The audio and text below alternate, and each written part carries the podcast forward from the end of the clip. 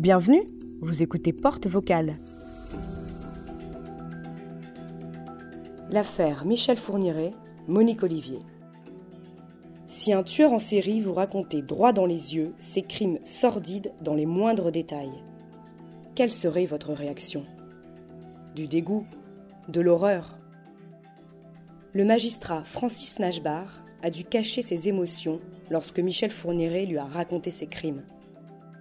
Il s'est forcé à créer un lien avec le tueur dans un seul but faire avancer l'enquête. Francis Nashbar était en charge de cette affaire judiciaire hors norme en tant que procureur de la République, puis avocat général lors du procès d'assises en 2008 à Charleville-Mézières. Son travail pour retrouver les corps des victimes l'a marqué à vie. Attention, ce podcast contient des propos sur des crimes violents qui peuvent heurter la sensibilité des plus fragiles. Il est destiné à un public majeur et averti. Si vous êtes mal à l'aise, nous vous encourageons à stopper l'écoute à tout moment. Francis Nagbar, donc j'ai été magistrat pendant 41 ans, juge d'instruction au départ, et puis ensuite euh, très rapidement au parquet. Je suis resté ensuite, euh, j'ai fait toute ma carrière au parquet comme euh, premier substitut, substitut général, et puis procureur de la République à Charleville-Mézières, au Havre, avocat général à Rennes, et j'ai terminé ma carrière comme procureur général en Guyane. J'ai connu certain nombre d'affaires criminelles, bien évidemment, mais incontestablement et de très loin, celle qui m'a le plus marqué, c'est l'affaire euh, Michel Fourniret, euh, Monique Olivier, ce euh, couple de criminels en série. Quand je suis arrivé, quand j'ai été nommé procureur de la République à Charleville-Mézières, c'était mon poste, mon premier poste de procureur en 2003. Euh, mon successeur m'a reçu, bien évidemment, m'a parlé euh, euh, des affaires en cours et notamment des affaires les plus compliquées, les plus sensibles, un certain nombre d'affaires financières notamment, et puis deux affaires criminelles qui avaient retenu son attention et qui ont immédiatement retenu la mienne. C'était des affaires criminelles non résolues, l'affaire de l'enlèvement et du meurtre de la petite Céline Saison en 2000. Elle a été enlevée, on a retrouvé son corps à la frontière, en Belgique, mais à la frontière, une trentaine de kilomètres de, Charleville-Mézières deux mois après. Et puis deux ans après, dans des circonstances un peu similaires, la petite Maniania Tumpong, enlevée à la sortie de, la médiathèque de Sedan, et dont le corps a été retrouvé euh, sept mois après, euh, toujours pareil, à la frontière, en Belgique, mais à la frontière, trentaine ou quarante kilomètres de, Sedan. Et naturellement, des rapprochements entre les deux avaient été faits, et on s'est tout de suite posé la question de savoir s'il n'y avait pas un criminel euh, en série euh, qui sévissait dans, les Ardennes. Mais euh, malheureusement, toutes les pistes ont été explorées et bien explorées, hein, par, à la fois par la PJ belge de Dinan et puis par la PJ euh, française, le SRPJ de, de, Reims. Et puis, coup de théâtre, en juin 2003, c'est l'arrestation de Michel Fourniret en Belgique pour une tentative d'enlèvement d'une jeune fille de 13 ans, Marie Ascension Sanoué, qui, presque par miracle, a réussi à, à s'en sortir, et ce qui a permis l'arrestation de Fourniret.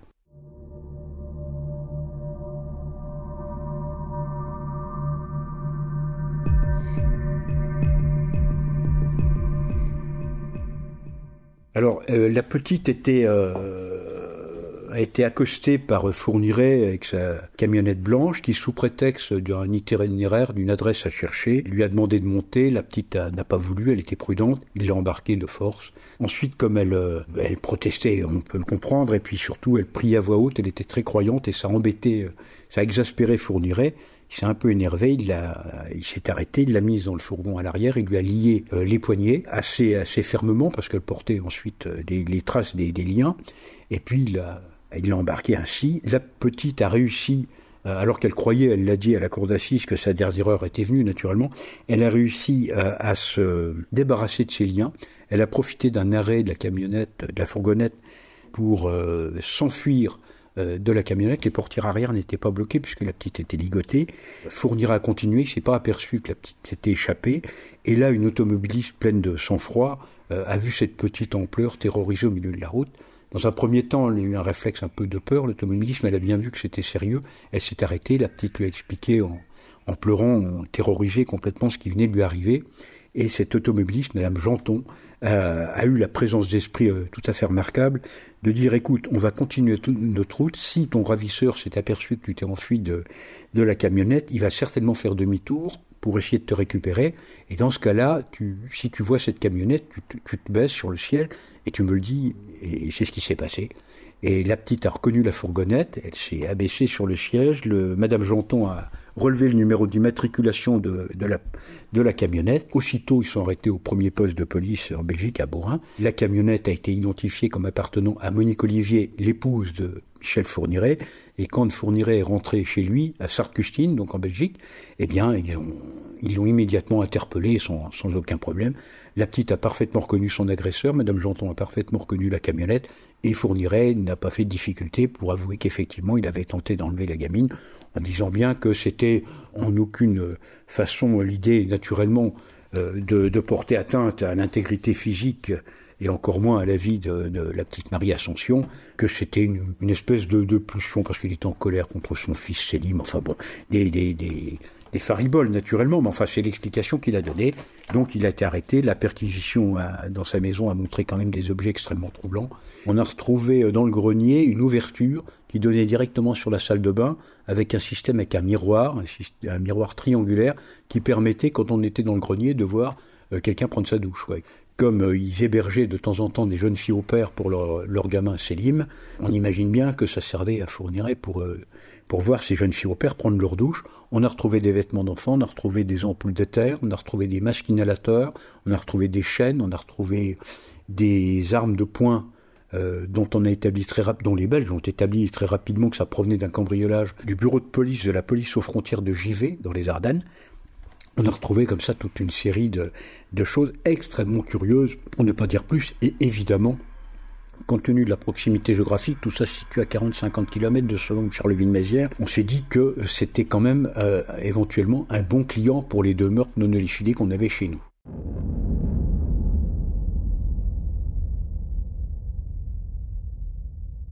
Bien évidemment, avec la PJ, aussitôt le commandant Bourgard me téléphone en me expliquant ce qui s'est passé, et euh, aussitôt il a, fait la relation. Et naturellement, j'étais de son avis. Euh, il y avait trop d'éléments, trop de coïncidences pour ne pas creuser de manière euh, extrêmement, extrêmement attentive cette piste qui paraissait extrêmement intéressante. Ça, c'est certain. Mais maintenant, on n'avait aucun élément. On n'avait aucun élément. Et il a fallu tout de même un an, un an avant d'avoir les aveux de Monique Olivier, puis, quelques jours après, les aveux de Michel Fourniret. Là, ils ont entendu en une année à 130 reprises Monique Olivier comme témoin, parce qu'elle n'était pas impliquée dans l'enlèvement de la petite Marie Ascension Sanoué, et ils ont entendu Michel Fourniret à 120 reprises. Donc sur une année, ça représente quand même un interrogatoire euh, tous, les, tous les deux ou trois jours. Euh, donc vraiment la, une pression maximale. Euh, Monique Olivier, pendant un an, a dédouané complètement son mari, euh, Fourniret, en disant c'est pas possible, c'est pas lui, de toute façon il travaillait, et puis il avait été condamné précédemment par une cour d'assises à Évry pour une dizaine d'agressions sexuelles, mais c'était des agressions sexuelles, c'était jamais des meurtres, etc. Il serait incapable de faire du mal à des petites filles. Enfin voilà, elle était la main sur le cœur. Elle, elle, avait, elle de persuader les enquêteurs que de l'innocence de Fourniret dans, ces deux meurtres. Et naturellement, euh, Monique euh, Fourniret a, toujours contesté avec la plus grande vigueur euh, son application dans, dans ces enlèvements et dans ces meurtres. Il a fallu donc un an d'interrogatoire, un travail considérable euh, de la police judiciaire belge, souvent secondé par, par le CRPJ de Reims, et moi-même j'y allais euh, très très souvent, j'ai passé de longues heures avec Fourniret, moins avec Monique Olivier parce que c'était impossible de, de discuter avec elle. Elle se fermait complètement, elle répondait à rien, elle jouait la, débile légère alors qu'elle a un QI largement supérieur à, la moyenne, très largement supérieur. Et la police judiciaire belge a mis une pression maximale sur Monique Olivier parce qu'il sentait bien qu'il y avait quand même quelque chose qui, n'allait pas, qu'elle qu mentait vraisemblablement, qu'elle dissimulait une grande partie de la vérité. Et, ils ont réussi avec des pressions, avec euh, des perquisitions régulières chez elle, avec des interrogatoires très longs, et ils ont sonorisé, ce qui était possible en Belgique, ce que l'on appelle les VHS, c'est les, des cellules de, vie familiale qui permet à des détenus d'avoir deux ou trois heures d'intimité en toute, euh, en toute discrétion. Et ils ont sonorisé avec l'accord du juge d'instruction belge, naturellement, parce que ça se fait avec l'accord d'un magistrat. Ils ont sonorisé ces parloirs euh, VHS et là ils se sont aperçus que Monique Olivier euh, donnait des alibis à, à Fourniret. Il faut pas que tu dises ça parce que c'est pas possible. Ils vont ils vont montrer que pour telle ou telle raison euh, ton alibi tient pas. Il faut que tu dises au contraire cela. C'est elle qui menait qui menait la défense de Fourniret. Fourniret l'écoutait. C'est ce qui était quand même assez surprenant quand on quand on discutait, quand on rencontrait Monique Olivier, qui apparaissait vraiment comme une débile légère et qui jouait remarquablement ce rôle, hein, remarquablement. Et euh, à force de pression, eh bien, Monique Olivier a fini par craquer, a avoué que Fourniret était l'auteur de l'enlèvement, du meurtre et de l'enfouissement dans le bois de, des deux petites, Céline et, Magnania. Et puis là, s'en est suivi toute une liste d'autres victimes. Fourniret a, a reconnu les autres victimes, a contesté euh, Magnania et Céline. Et puis euh, finalement, il y est venu euh, assez rapidement aussi, quelques jours après elle, et il a reconnu être l'auteur de, ces deux meurtres et, de la série de, de, cinq ou six meurtres qui suivaient.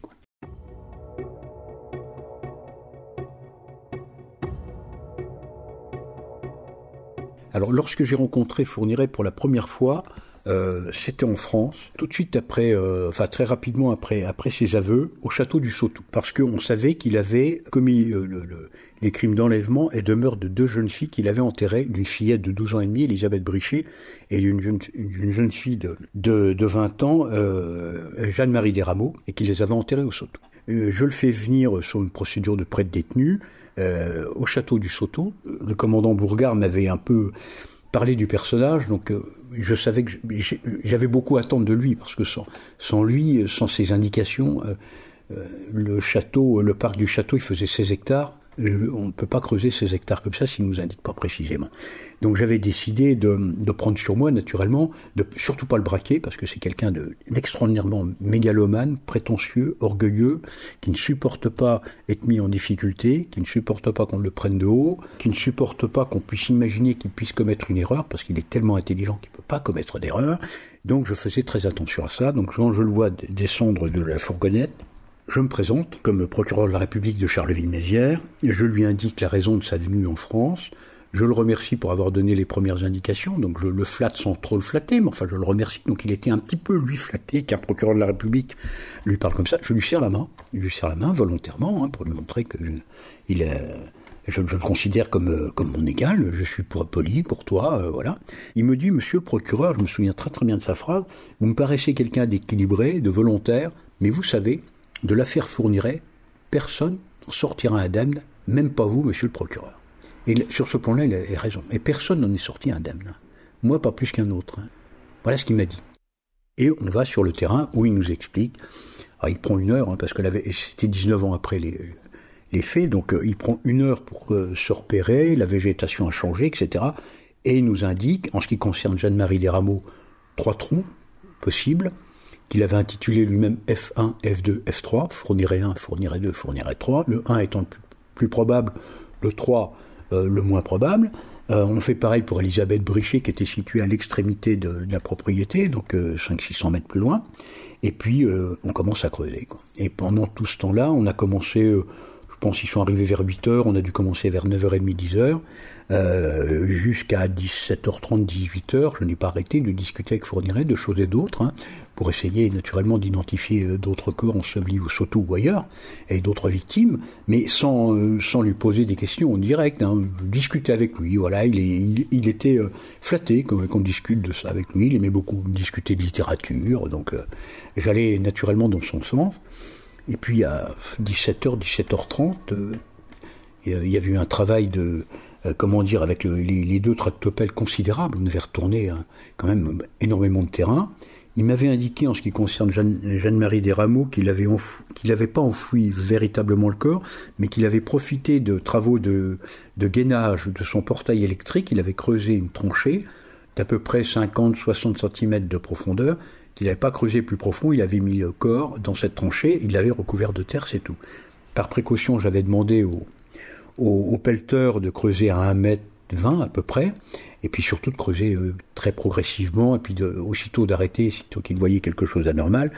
On avait creusé le, premier trou, le F1, on avait creusé le deuxième, le troisième trou, on n'avait rien trouvé. Et pareil pour Elisabeth Brichet, il avait donné les mêmes indications, une profondeur un petit peu supérieure, et on n'avait rien. Plus personne n'y croyait.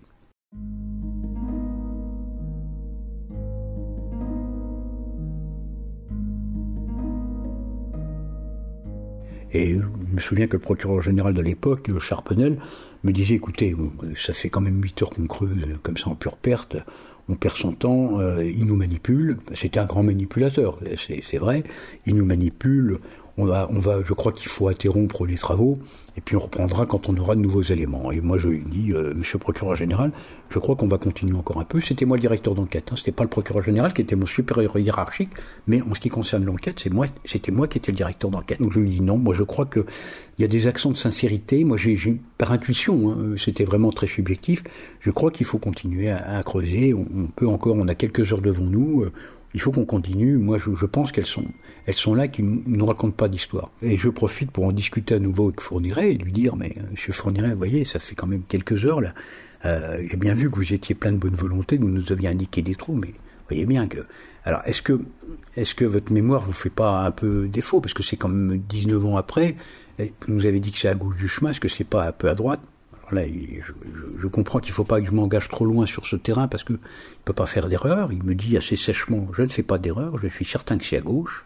Bah, Personne ne l'a enlevé, c'est le corps. Euh, ou alors, c'est peut-être la profondeur qui n'est pas exacte. Vous l'avez peut-être enterré plus profondément. Et là, il me regarde avec un grand sourire. Il me dit Monsieur le procureur, euh, votre remarque ne peut pas être écartée d'un revers de main. Elle me semble euh, revêtir un certain bon sens. Et il avait dit, il avait dit aux policiers, je vous donnerai des informations à chaque fois que vous montrerez que vous êtes aussi intelligent que moi. Alors, être aussi intelligent que Fourniret, c'était pas possible, parce que lui, c'était une intelligence supérieure. Mais il fallait montrer qu'on était quand même intelligent, relativement intelligent, et donc il nous, euh, menait comme ça euh, des, vraies fausses pistes, des vraies pistes, mais avec des erreurs dedans. Et là, donc j'ai compris à ce moment-là que effectivement fallait peut-être euh, creuser plus profondément. Donc je dis au pelleteur, écoutez, je suis désolé, mais vous allez euh, à nouveau euh, recreuser le, premier trou que vous avez comblé avec la terre du deuxième. Vous allez creuser à 2 mètres cette fois-ci, donc largement plus, et puis toujours très très doucement, etc. Il s'est passé peut-être un quart d'heure, une demi-heure, et là j'entends un grand cri. Je revois encore les bras du pelleteur en l'air, il est livide. Et puis, euh, sur le godet de, la pelleteuse, eh bien, il y avait effectivement une masse grisâtre, c'est une terre argileuse, la terre ardonnaise, une, masse grisâtre où dépassait fémur. Et effectivement, c'était le corps de la petite des rameaux.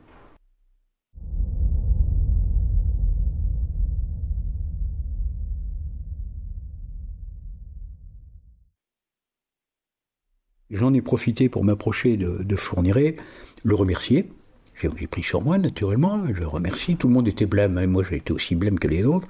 Je l'ai remercié. Je lui ai dit, vous vous rendez compte, monsieur Desrameaux, il a 85 ans, il est malade.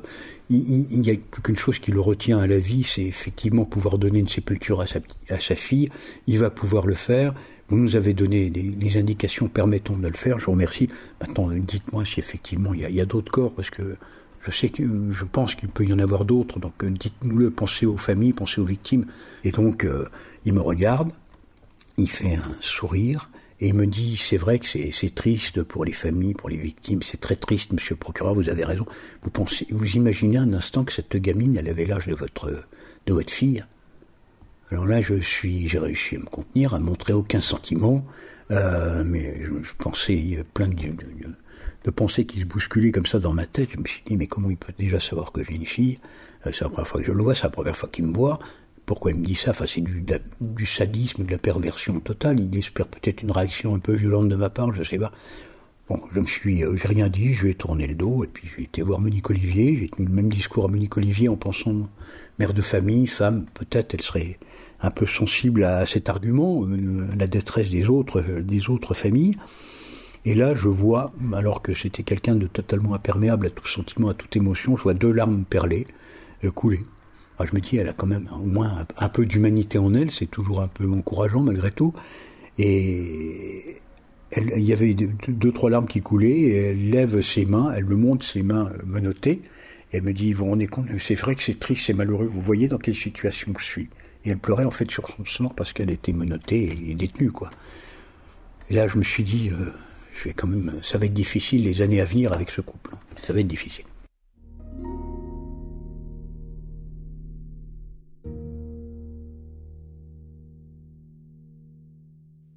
Moi, j'étais dès le départ mu par une, une obsession, une double obsession, qui m'a jamais quitté, c'est à la fois retrouver les corps des euh, jeunes filles qu'il avait euh, tuées, enterrées, parce que la détresse des familles, ça m'émouvait profondément, comme ça peut émouvoir tout, un chacun, et je voulais absolument retrouver les corps, même si juridiquement on n'avait pas besoin des corps pour les condamner pour ces meurtres, pour moi c'était une nécessité absolue humaine pour les familles. Et puis ma, deuxième obsession, c'était identifier euh, le plus possible d'autres victimes, toutes les autres victimes, et ça c'était un peu illusoire, mais euh, identifier les autres victimes de ce couple. Ça m'a permis de tenir comme ça, et pendant euh, quatre ans, j'ai effectivement, je me suis euh, déguisé, euh, je me suis même presque fait peur à moi-même parce que j'étais aussi froid que lui dans nos conversations. Parce que j'ai passé des heures et des heures avec lui, des journées entières à discuter de choses et d'autres pour justement, mu par cette double obsession, et il me racontait, il se faisait un plaisir extrême de me raconter sur un ton très clinique, très froid, très, très distancié, la manière dont il les enlevait, la manière dont il les tuait, dont il les étouffait dans des sacs plastiques transparents pour un certain nombre d'entre elles, et il me décrivait par le menu détail les transformations physiques d'un visage qui étouffe, qui s'asphyxie dans un sac plastique transparent. Tout ça pour me tester, pour voir comment j'allais réagir, si j'allais euh, avoir une réaction un peu de, dégoût, de colère, euh, éventuellement une réaction un peu violente. Euh, et je, non, j'ai été complètement complètement froid, j'ai discuté avec lui, ça m'a permis effectivement d'identifier de retrouver euh, le corps de, trois gamines, les petites euh, Desrameaux euh, Brichet et Isabelle Laville. On a mis deux ans et demi de recherche, deux ans et demi de recherche dans Lyon. Ça m'a permis d'identifier aussi d'autres victimes qu'ils avaient fait, par exemple Johanna Parish ou Marie-Angèle Domès. Mais malheureusement, j'ai pas pu, j'ai pas pu identifier les autres où j'ai pas pu retrouver, euh, par exemple, le corps de la petite Marie-Angèle Domès, qui avait été reconnue, mais ça, on n'a pas réussi à le retrouver. J'ai malheureusement, j'ai eu des échecs aussi, mais j'ai eu certains succès dont je, dont, je suis fier, mais je suis pas fier pour moi-même parce que ça, ça n'a pas d'intérêt. Euh, je suis fier pour, je suis content pour pour les familles qu'on pu retrouver euh, les corps ou qu'on pu retrouver les assassins, les, les, assassins, oui, de, de leur petite fille.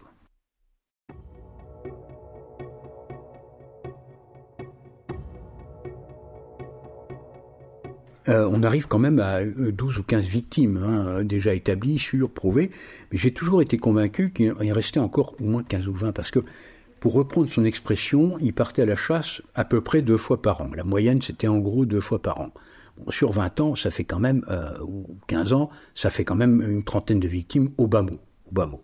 Donc j'ai pensé qu'il restait encore au moins autant de victimes à mettre à l'actif de Fourniret. J'ai appris qu'un co-détenu avait avec qui fournirait avait de bonnes relations, avait demandé, avait presque supplié Fourniret de, dire tout, puisque maintenant, de toute façon, il était jusqu'à la fin de ses jours en prison, bien sûr, et Fourniret lui a répondu par une lettre avec euh, ses crimes avoués, reconnus, prouvés, établis par la, par la police et la justice française, plus toute une sorte de tableau Excel où il y a 35 cases vides.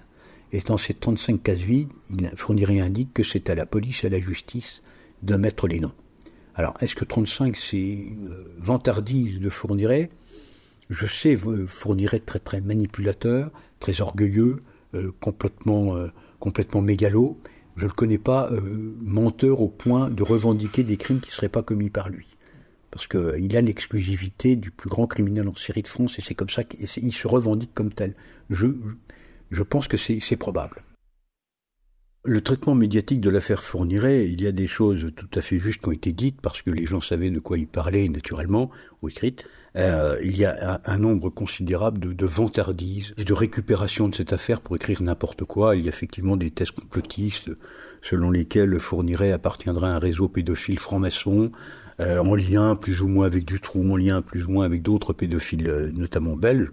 C'est complètement, c'est farfelu, c'est stupide à un point qu'on n'imagine même pas, quoi. Parce que quand on connaît Fourniret, on sait très bien qu'il ne supportait pas et qu'il n'aurait jamais supporté une quelconque concurrence et même une quelconque comparaison avec d'autres tueurs en série. C'était lui le tueur en série, euh, number one euh, pour, pour, pour le monde entier. Euh, et donc, imaginer Fourniret participer à un réseau, c'est une vue de l'esprit complète. Et tous ceux qui ont connu Fourniret euh, diront la même chose que moi. C'est des tests complotistes sur certains magazines, ça apparaît régulièrement. Enfin, de temps en temps, c'est de la, pure récupération.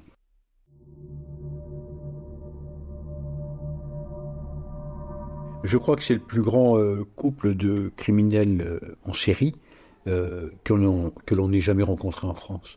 Et j'espère que l'on n'en rencontrera pas d'autres d'ailleurs, parce que c'est assez terrible. Alors, leur, rien dans leur enfance, dans leur scolarité, dans leur vie familiale, dans leur éducation, dans leur vie professionnelle, ne peut commencer à, être un début d'explication.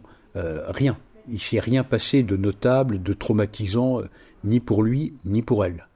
Euh, donc euh, sur, ce plan-là, il n'y a pas d'explication possible. Il n'y a pas de traumatisme de l'enfance, de l'adolescence, de la vie professionnelle ou de la vie familiale, parce que Fourniret s'est quand même marié trois fois. elle s'était mariée deux fois. Bon, ça s'est pas bien passé pour elle, mais il n'y a rien de, particulièrement traumatisant et qui peut expliquer de toute façon des comportements comme ça. Alors, les expertises psychiatriques, par contre, ont été beaucoup plus intéressantes, et il y en a eu un grand nombre, parce qu'il y a eu des expertises psychologiques et psychiatriques belges et françaises. Et il y a même eu en plus, ça c'est une initiative des deux juges d'instruction euh, donc Anne Devigne et Pascal Proaubert, qui ont eu cette idée que, que j'étais un peu surpris au départ quand ils m'en ont parlé, et je trouve que c'est une excellente idée, c'est de faire des expertises psychologiques et psychiatriques, plusieurs, sur la dynamique du couple. Euh, et ça, euh, c'était assez éclairant.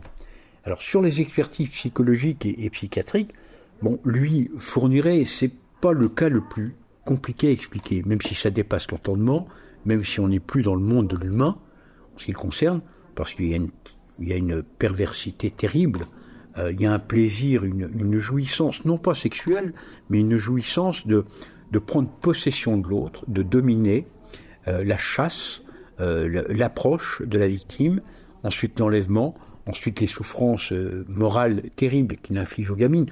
Quand on pense à la petite Céline Saison ou la petite Manina Tumpong, pendant des heures et des heures, ça a duré 4-5 heures pour chacune, où il leur faisait croire, après les avoir violées, euh, qu'il allait euh, peut-être les, relâcher, euh, les rendre à ses parents, mais pour pas qu'elles le reconnaissent, il allait leur brûler, leur brûler les yeux à l'acide.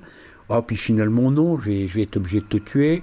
Et puis finalement, il revenait à sa première position. Ça a été une torture morale terrible pour ces, pour ces deux gamines.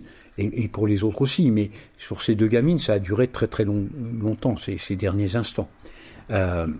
donc lui, il y avait un plaisir extrêmement pervers euh, à la fois de dominer l'autre, de, donner la mort, de voir euh, qu'il était tout puissant au point euh, d'assister au spectacle de l'agonie de, ses victimes, pour certaines d'entre elles.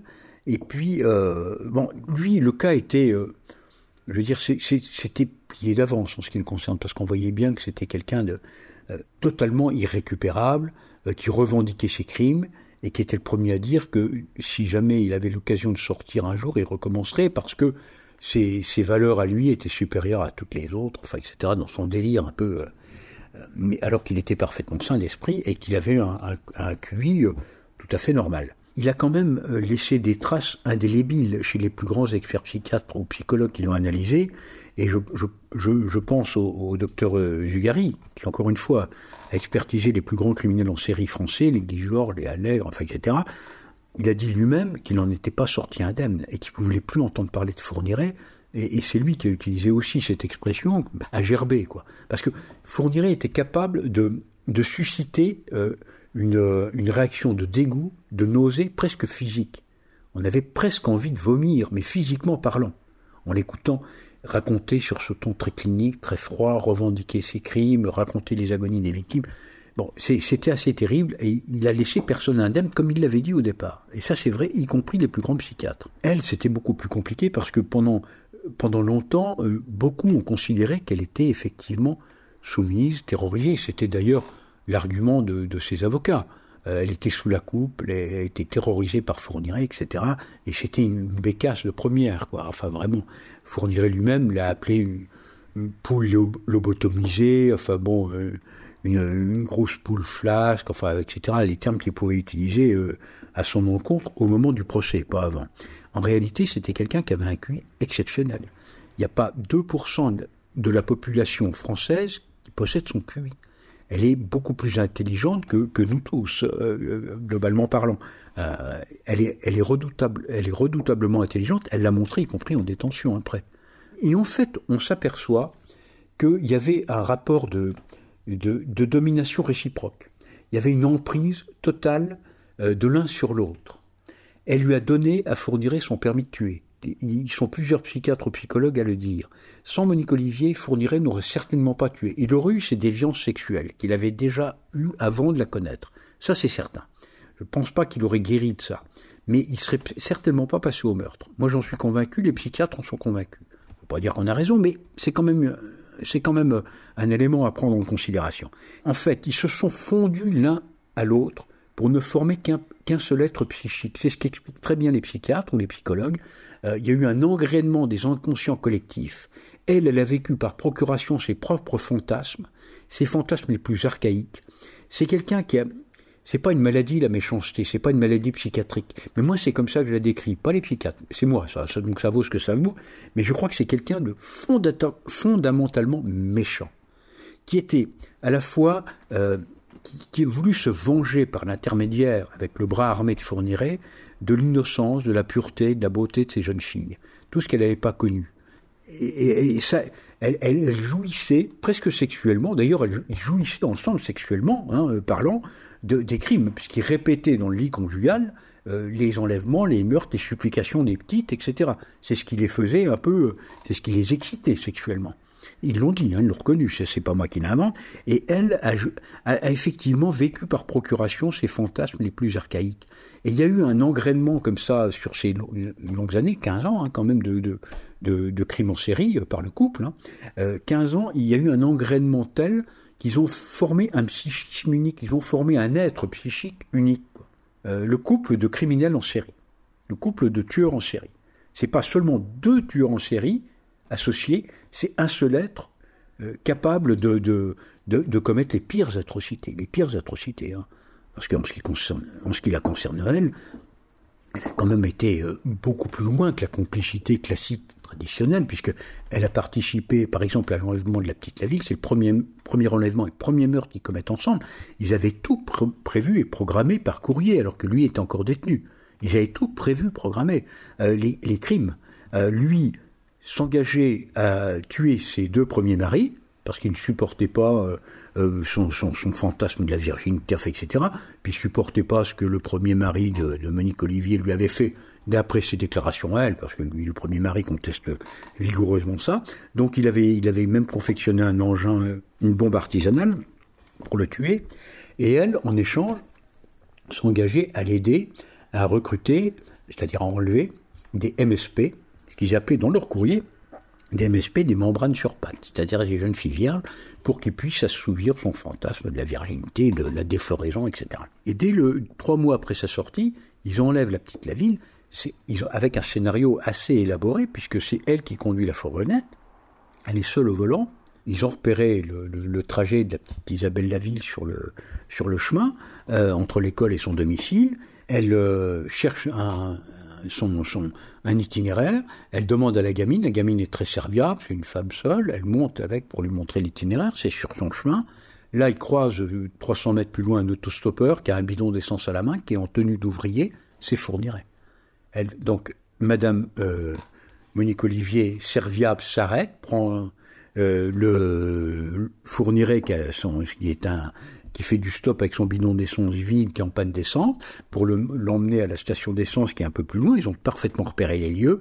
Et là, naturellement, on fournirait, on serre une cordelette autour du cou de la petite Isabelle Laville, et puis il l'emmène Saint-Cyr-le-Colomb. Pendant le trajet, lui a repris le volant. Monique Olivier ne cesse de lui donner du rohypnol, c'est la drogue un peu du violeur, hein, ce qu'on appelle communément la drogue du violeur, en lui faisant compter jusqu'à 100 pour voir jusqu'où elle peut s'endormir, enfin, etc., qu'elle ne puisse pas gigoter trop dans la voiture en pleine ville.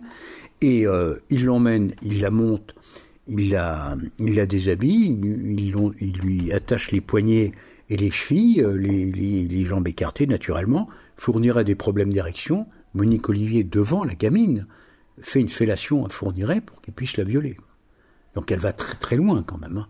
Euh, pareil pour la petite Elisabeth Brichet, 12 ans et demi, elle a ses premières règles, elles lui font boire du vermouth pour euh, l'endormir un peu. Fourniret s'aperçoit qu'elle a ses premières règles, c'est Monique Olivier qui lui fait sa toilette intime pour qu'il puisse la violer dans des conditions euh, à peu près satisfaisantes pour eux. Quoi. Et ça, elle le répète lors d'une reconstitution.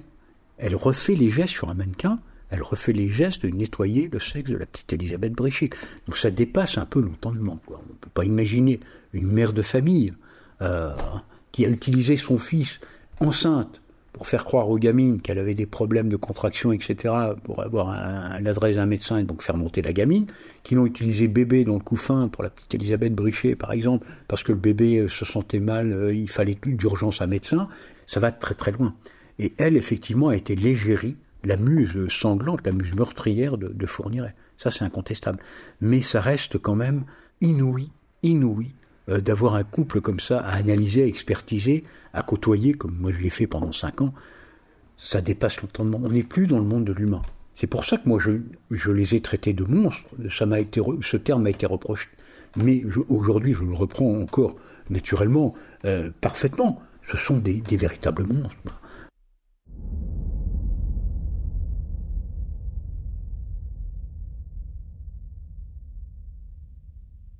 J'ai été persuadé très rapidement que Fourniret n'était pas étranger à l'enlèvement et au meurtre d'Estelle Moulin. Euh, alors que je ne connaissais rien du dossier, parce que c'était instruit à Versailles, je n'ai jamais lu aucune pièce de procédure du dossier. J'ai lu les articles des journaux, et surtout j'ai eu des conversations avec Fourniret. On m'avait parlé d'un fond d'écran de l'ordinateur de Fourniret qui contenait une victime de Fourniret reconnue, et comme par hasard la photo d'Estelle Mouzin. Et connaissant Fourniret comme je le connaissais bien à l'époque, euh, c'est pas possible qu'il puisse avoir la photo d'une victime de quelqu'un dont c'est pas lui euh, le criminel. il est trop orgueilleux, trop mégalomane pour avoir la photo euh, d'une victime d'un autre criminel. Et, j'en ai discuté plusieurs fois avec lui, et à chaque fois, il me regardait avec un grand sourire, un sourire jusqu'aux oreilles, en me disant celle-là, monsieur le procureur, c'est pas moi. Mais quand on connaît Fourniret, c'était pour moi un aveu en négatif. Mais comme c'est pas moi qui avais l'instruction, j'avais pas les moyens naturellement, et puis j'avais pas la compétence juridique pour euh, instruire d'une manière ou d'une autre cette affaire. Mais j'ai eu de plus en plus la conviction que c'était lui. Et comme c'était quand même une affaire tellement sensible, ben je, pensais au, père d'Estelle Mouzin qu'on voyait régulièrement sur les ondes, à sa maman aussi, mais on voyait plus le père dans les médias. Je me suis dit, tous ces éléments que j'ai, toute ma conviction, il faut quand même que j'en fasse part à la direction des affaires criminelles et des grâces du ministère de la Justice.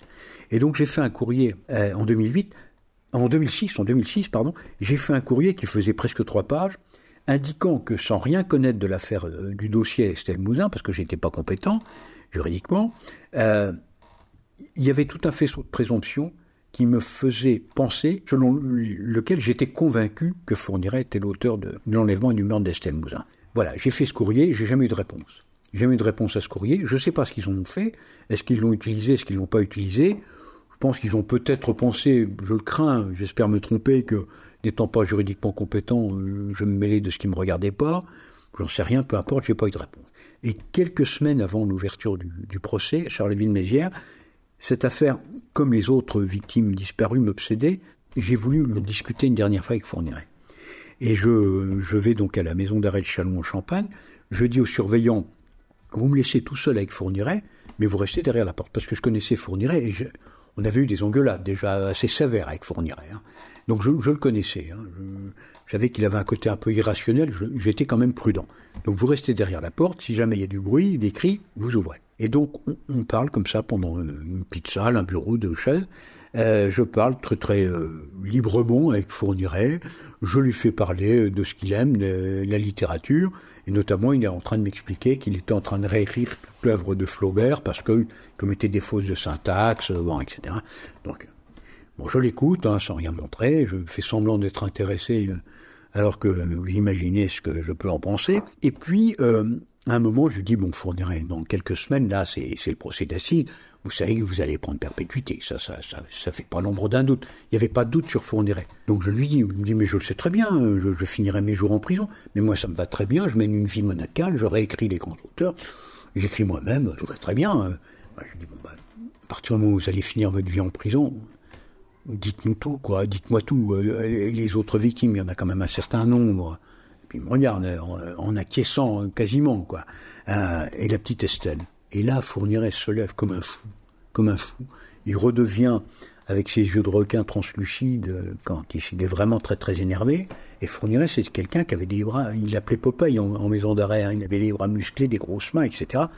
Il s'approche de moi, il est à 2-3 cm de mon visage et me hurle dessus en disant que celle-là c'est pas lui, etc. Il me positionne dessus. Moi je me lève naturellement aussitôt. Euh, je montre pas que je suis un peu, que j'ai un peu peur parce que j'étais quand même pas très rassuré et je hurle aussi fort que lui en lui intimant l'ordre de se rasseoir en me disant le gardien va quand même entendre des cris. Le gardien il était parti l'autre bout du couloir, il n'a jamais rien entendu. Ça a duré comme ça quelques minutes où je, criais au moins aussi fort que Fournirait. Je me suis pas euh, dégonflé devant lui et il s'est rassis brutalement. Je me suis rassis, on a repris notre conversation comme un comme si c'était rien passé. C'était complètement surréaliste, complètement surréaliste. Donc je suis sorti, bon après j'ai demandé au gardien où il était, il était parti au bout du couloir, j'ai préféré même pas faire de réflexion. J'avais quand même eu un peu peur, hein, je, le reconnais. Et donc Estelle Mouzin, euh, voilà, moi j'étais convaincu, j'avais écrit à la DACG, il n'y a pas eu a priori de suite, et puis euh, finalement, c'est grâce à l'efficacité de la juge Kéris, hein, qui est maintenant au pôle Case de Nanterre, que Monique Olivier reconnaît euh, qu'elle avait fourni un faux alibi à Fourniret et que Fourniret finalement reconnaît euh, avoir tué, enlevé Estelle Mouzin. Alors j'avais même été euh, plus loin parce que j'étais tellement convaincu d'Estelle Mouzin que j'ai, participé à une formation des commissaires de police à l'école de police de Saint-Cyr-au-Mont-d'Or et à cette formation participait également le, le, directeur de la SRPJ de Versailles, qui s'était occupé de l'affaire Estelle Mouzin, et qui était convaincu que c'était pas Fourniret. Et moi, j'en discute librement avec lui, et je lui dis, mais moi, je suis convaincu du contraire. Il explique mes raisons. Et lui, mais presque psychorigide, quoi. Mais, c'est pas possible, il avait un alibi, il a téléphoné à son fils le jour même, alors il pouvait pas faire le trajet avec les conditions climatiques, il pouvait pas faire l'aller-retour euh, de Sartre-Custine à, à Guermantes, en région parisienne, en 77. C'était pas, mais je lui dis, mais attendez, mon fils, ça fait, ça fait 20 ans qu'il lui a pas parlé, qu'il lui a jamais souhaité d'anniversaire, et là, comme par hasard, il lui téléphone, le jour même de l'enlèvement de la petite Estelle, mais vous y croyez quand même pas. Si, si, c'est, c'est pas possible, ça peut pas être Fourniret. Et encore aujourd'hui, alors que même Fourniret et Monique Olivier ont avoué de manière précise et circonstanciée, il reste dubitatif. Alors, je suis quand même un peu interloqué par euh, cette certitude, ce, cette rigidité intellectuelle, alors que dans une enquête comme dans une instruction judiciaire, on doit toujours avoir le doute, explorer toutes les pistes et jamais se lancer comme ça tête baissée de manière un peu imbécile, c'est comme ça que je le considère pour ma part, sur une piste et une seule. Et la preuve, c'est qu'il s'est lourdement trompé, qu'il a fait perdre des années et des années d'investigation, et que je suis aujourd'hui fournirait en décédé, il n'y a que Monique Olivier qui peut indiquer où est le corps de Stelmousin, elle ne l'indiquera jamais, j'en suis convaincu, j'espère mille fois me tromper, j'espère mille fois me tromper, elle sait parfaitement où est l'enterré, mais comme pour les autres, elle ne le dira pas.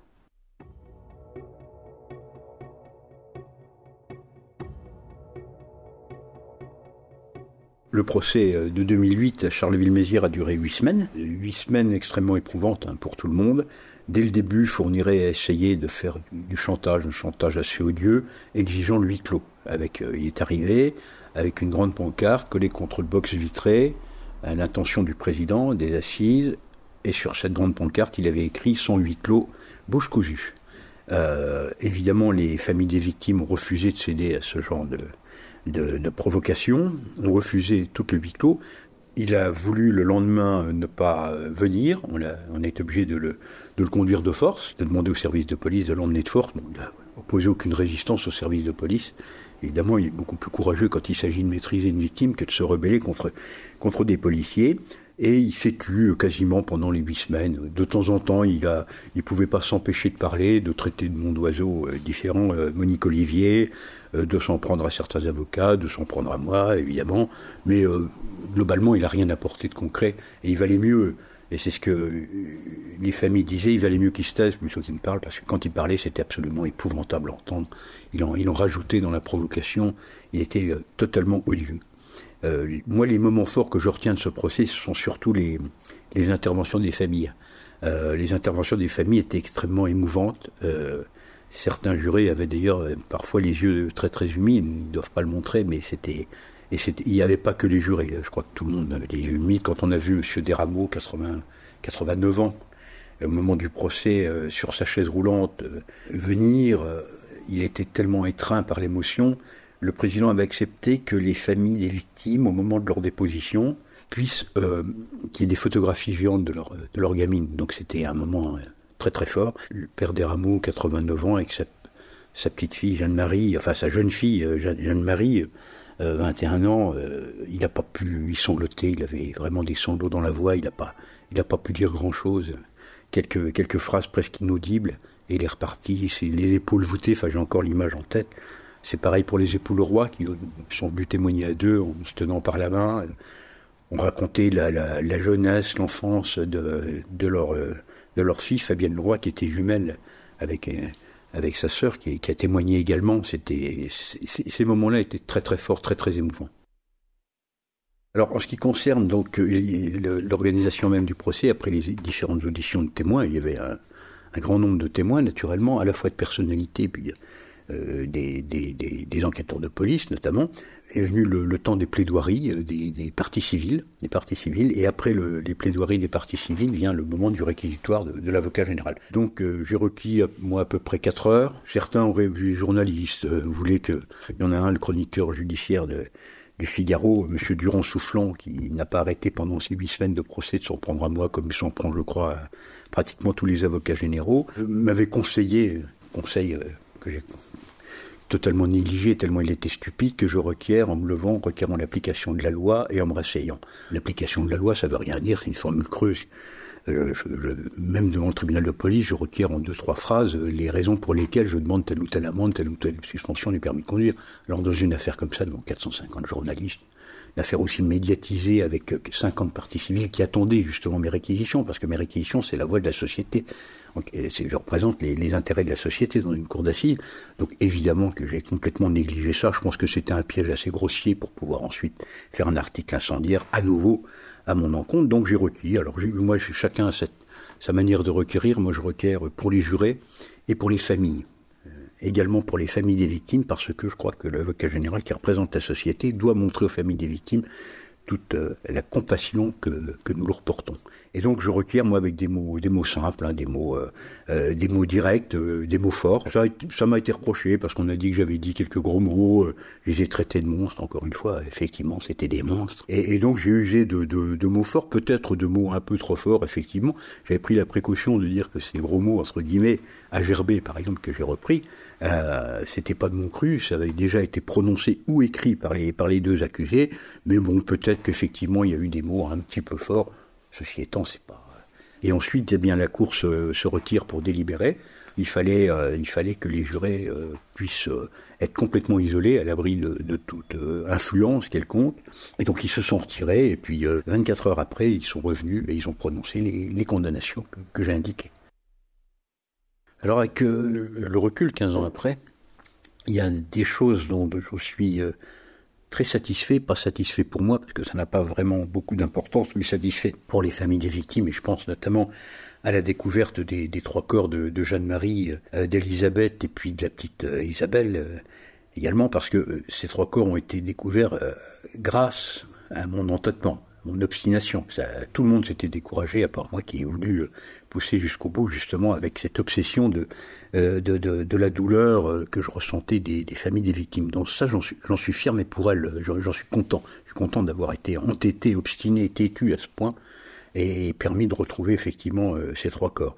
Il y a naturellement des, des, choses que, que je regrette. Alors je me dis, avec le recul, que peut-être j'ai pas forcément posé la bonne question, eu la bonne attitude vis-à-vis de Fourniret, que je l'ai pas assez, que j'aurais pu encore mieux le manipuler, mais il y a encore un nombre considérable de victimes qui, sont ignorées, qui resteront malheureusement, je le crains fort, ignorées euh, à jamais. Euh, donc sur ce plan-là, effectivement, j'ai des regrets. C'est un peu ce que l'expression que la police utilise. Ce sont des clous dans le cœur. Ces, victimes non identifiées non, ou non retrouvées, d'ailleurs, parce que la petite Marie-Angèle de Metz, on n'a jamais retrouvé son corps. Fournier m'a dit euh, qu'il l'avait caché tellement bien qu'on ne le retrouverait jamais. Il craignait juste une inondation. Alors je ne sais pas comment et où il l'avait pu on y a réfléchi longuement, mais euh, on on l'a pas trouvé. Je pense qu'on la retrouvera plus maintenant. Euh, donc il y a effectivement ces, clous dans le cœur, pour reprendre l'expression, euh, qui, restent, qui resteront toujours. c'est certain qu'il y a des choses que j'aurais j'aurais peut-être pu mieux faire, naturellement. J'ai écrit un livre qui sortira en novembre euh, aux éditions de Mareuil, où je livre ma vérité, mon ressenti. ça a été assez difficile parce que ça a réveillé effectivement des cauchemars. J'ai des images dans la tête, notamment des parents des victimes, quand on retrouve les corps ou quand ils viennent témoigner aux assises ou quand je m'adressais à eux, j'aurais longuement parlé chose que l'on ne fait pas suffisamment dans la magistrature, eh ben, s'intéresser, s'occuper vraiment, vraiment euh, des victimes, des familles, leur parler, euh, essayer de, comprendre leur douleur, qui, eux, ils vivent dans une, dans une détresse qui est, elle, perpétuelle. Hein. Il n'y a, pas de, il a pas de sortie possible pour cette douleur extrême. Et, donc ça a réveillé euh, effectivement des souvenirs douloureux, mais ça m'a, aidé, ça a été en quelque sorte un peu une catharsis. Quoi. Ça a été douloureux au début, mais finalement, au bout du compte, je suis, je suis content de l'avoir écrit. J'ai effectivement eu à, diriger des enquêtes ou à, requérir à des procès de violeurs en série, euh, de criminels, euh, pas en série, mais de criminels sur des, meurtres d'enfants assez terribles, enfin des choses absolument abominables. J'ai toujours trouvé chez ces gens-là, ils faisaient quand même partie du, monde humain, parce que malgré tout, il y avait quand même de temps en temps une, une lueur d'humanité à un moment donné de leur vie. Ils n'étaient pas noirs à 100% il y avait quand même, même chez les plus terribles d'entre eux, 10% euh, peut-être euh, où ils avaient fait des choses bien, où ils avaient quand même euh, de, l'amour pour leurs enfants, ou des choses comme ça. On était malgré tout dans le même monde, même si eux, c'était quand même assez terrible ce qu'ils avaient fait et ce qu'ils étaient capables de reproduire, parce que pour certains, ils étaient récidivistes. J'ai jamais senti une telle distanciation entre le monde de l'humain et le monde total, de l'inhumanité totale chez les fournirés Olivier. Ça, c'était vraiment une autre, une autre planète, la planète du mal. C'est, un peu ça ce que j'ai ressenti. Je ne sais pas si le diable existe, j'en sais rien du tout, mais s'il existe, pour moi, il a le visage, le double visage fournirait Olivier. C'est le mal absolu, le mal total.